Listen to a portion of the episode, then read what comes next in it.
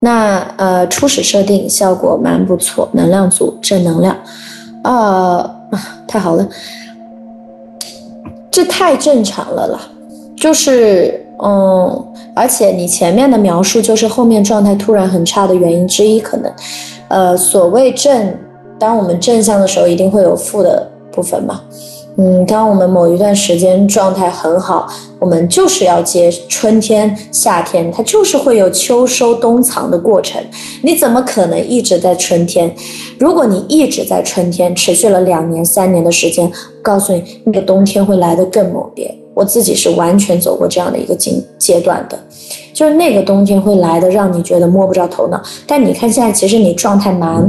蛮蛮 OK 的，就是你一周可能状态很差，你不需要，你不需要责备自己，你就让自己在那个差的状态当中好好休息，减少做事，那个状态反而会离开的更快。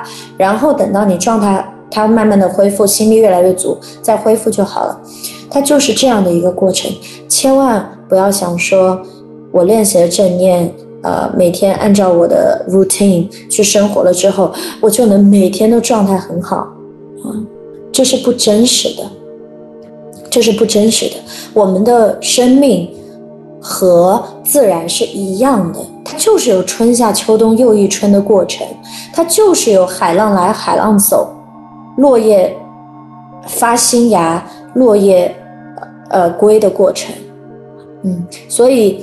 真正让你感觉到痛苦的，不是你的状态很差，而是你把它定义为状态很差。你不能状态很差，你在产生对抗的力。你的对抗越强，你的痛苦越多，你状态持续差的时间越长。非常的简单，对吧？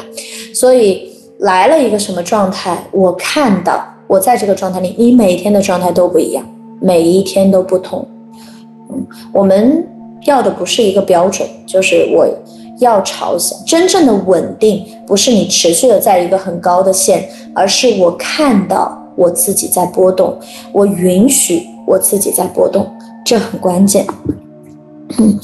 放掉那些对于你状态的那么强烈的评判和对抗，你的状态的浮动会小一些。嗯，你说为什么会突然来突然去，很正常。那我告诉大家，怎么样让情绪相对来说浮动更小，就是你的对抗越少，你的看，你的觉察越强。